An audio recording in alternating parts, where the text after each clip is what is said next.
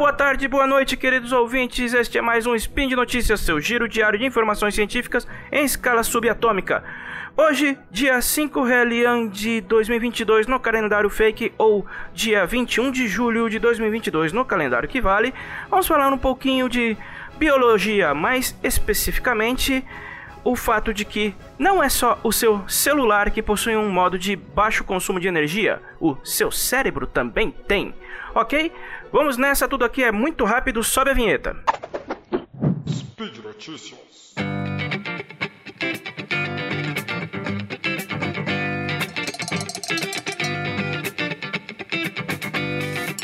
O cérebro é, de longe, o órgão que mais consome energia. O humano, por exemplo, responde por apenas 2% do peso médio de um indivíduo adulto, mas para funcionar bem, ele queima aproximadamente 500 calorias por dia, de um total de 2.000 que uma pessoa reverte de uma dieta saudável. Isso mesmo, estamos falando de 25% de tudo que você consome por dia, o cérebro queima. Em um cenário de fome a curto prazo, o cérebro não possui mecanismos para lidar com a escassez de energia de modo mais eficiente, ou seja, ele não reduz sua exigência energética. Mas o que acontece durante um período constante e mais prolongado? Uma pesquisa recente de neurocientistas da Universidade de Edimburgo, na Escócia, identificou que o cérebro de ratos possui uma espécie de modo de baixa energia, ativo quando espécimes são expostos a longos períodos de escassez de alimentos, que implementa um efeito consideravelmente relevante: a redução da acuidade visual. O que nós sabemos? Nosso organismo consome ATP, o trifosfato de adenosina, o nucleotídeo responsável pelo processo de geração de energia que nossas células precisam para se sustentar. E o cérebro, como órgão responsável por uma série de processos do organismo, sozinho consome um quarto de tudo que consumimos, e exatamente por isso ele tende a sempre funcionar a 100%, independente de você estar bem alimentado ou não.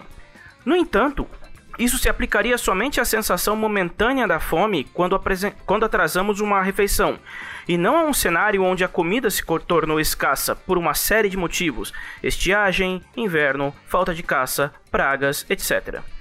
Historicamente, os humanos, os nossos antepassados hominídeos e outros mamíferos já enfrentaram ao longo dos milênios situações onde a comida nem sempre estava ao alcance fácil.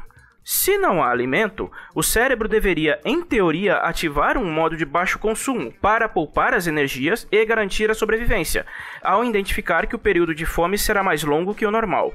Mas como ele faria isso e quais seriam as consequências? O que nossos miolos julgariam menos essencial para a sobrevivência em um cenário crítico? A recente pesquisa, liderada pela professora doutora Natalie Hotford, apontou para um candidato que nem surpreende tanto: a visão, ou sendo mais exato, a acuidade visual. O experimento observou que quando ratos são expostos a uma dieta bem restrita por semanas, que os fez perder entre 15 e 20% da massa corpórea, os neurônios do córtex visual passaram a usar cerca de 29% menos ATP para operarem. Como resultado, os espécimes passaram a apresentar uma visão em, em modo de baixa resolução, onde percebem menos detalhes do ambiente. Isso foi constatado em testes visuais onde, onde tiveram resultados piores do que ratos bem alimentados. Não é a primeira vez que pesquisas apontam que a privação de alimentos tem efeitos na percepção, mesmo com o cérebro a princípio não reduzindo seu consumo. Em 2016, um artigo publicado por neurocientistas da Universidade de Michigan revelou que, quando confrontados com uma imagem com comida, o cérebro reage de formas diferentes quando uma pessoa está ou não satisfeita, quando com fome, certas áreas se ativam com mais intensidade. Porém, a pesquisa recente mostra um caso completamente diferente, com o cérebro entrando em um modo de operação mais limitado, comprometendo funções apenas para continuar funcionando, quando confrontado com longos períodos de falta de comida. E em teoria, o, todos os cérebros dos mamíferos têm a capacidade de ativar esse modo de baixa energia, inclusive o cérebro humano. O switch também foi identificado e é a leptina, peptídeo importante para a regulação de energia do organismo, liberada pelas células de gordura quando há reservas suficientes. Quando o cérebro detecta a presença de leptina no organismo, ele desliga o modo de economia de energia e volta a operar normalmente. Quando há leptina demais no sistema, nós somos estimulados a comer menos. O artigo é importante também por apontar algo interessante. Em geral, pesquisadores tendem a fazer seus experimentos envolvendo cobaias, como ratos, expondo-os a períodos com dieta restrita, de modo a torná-los mais propensos a realizar os exercícios em troca de comida.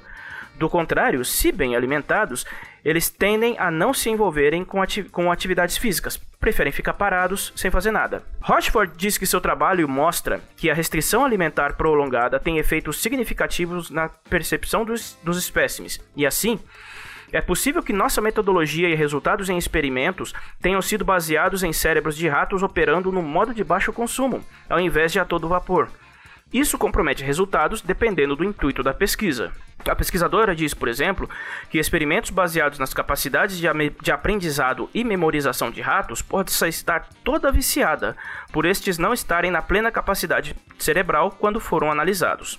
Segundo a professora doutora Lindsay Glickfeld, neurocientista especializada em visão da Duke, da Duke University dos Estados Unidos, é preciso analisar mais profundamente a metodologia de experimentos e como seus dados são interpretados, considerando como os neurônios respondem em cenários diferentes, vistos que, visto que cérebros satisfeitos e com fome por muito tempo operam de formas distintas. E é isso, vamos ficando por aqui. Lembrando que o link para o tema de hoje você encontra na descrição do post. E se você quiser ajudar com a manutenção do Spin de Notícias ou de nossos outros projetos do Portal Deviante, você pode contribuir com nossa campanha de patronato no Patreon, Padrim e PicPay. Os links também se encontram na descrição do post.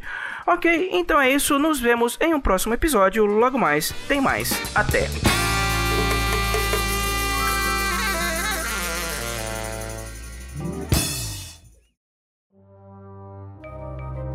Este programa foi produzido por Mentes Deviantes. deviante.com.br.